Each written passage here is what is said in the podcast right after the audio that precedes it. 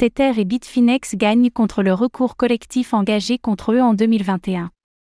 La juge en chef du tribunal de district des États-Unis pour le district sud de New York a rejeté définitivement un recours collectif émis en 2021 contre Tether, l'émetteur de l'USDT, et son partenaire Bitfinex. Tether et Bitfinex ont accueilli cette décision avec satisfaction, soulignant qu'ils restent concentrés sur le respect de leurs promesses envers leurs clients et leur communauté.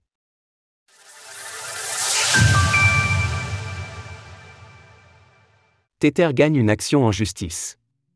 Selon un nouveau communiqué de Tether, la juge en chef du tribunal de district des États-Unis pour le district sud de New York a définitivement statué sur le recours collectif émis en 2021 contre l'émetteur de l'USDT et de son partenaire Bitfinex. À travers un document de six pages, la juge a rejeté le recours collectif dans son intégralité, affirmant qu'il ne contenait pas d'allégations plausibles de préjudice, dans la mesure où il ne contenait aucune preuve démontrant que l'USDT avait une valeur réelle diminuée. La plainte contenait des allégations selon lesquelles Tether avait fait de fausses déclarations concernant la façon dont était assuré l'USDT, et que la société ne détenait pas au moins un dollar de réserve pour chaque USDT sur le marché. Tether s'est réjoui de cette décision, à travers un court message partagé sur son site internet.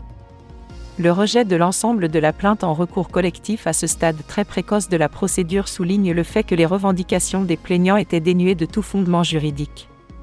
Soyez assurés que chez Tether et Bitfinex, nous restons concentrés sur le respect de nos promesses et sur la protection de nos clients et de notre communauté.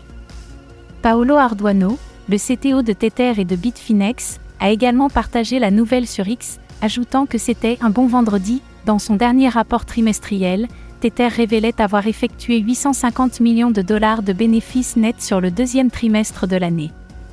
Ce faisant, la société américaine a désormais plus de 3,3 milliards de dollars de réserves excédentaires, selon le cabinet BDO Italie.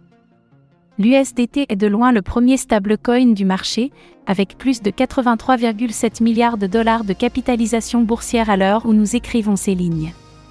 Retrouvez toutes les actualités crypto sur le site cryptost.fr.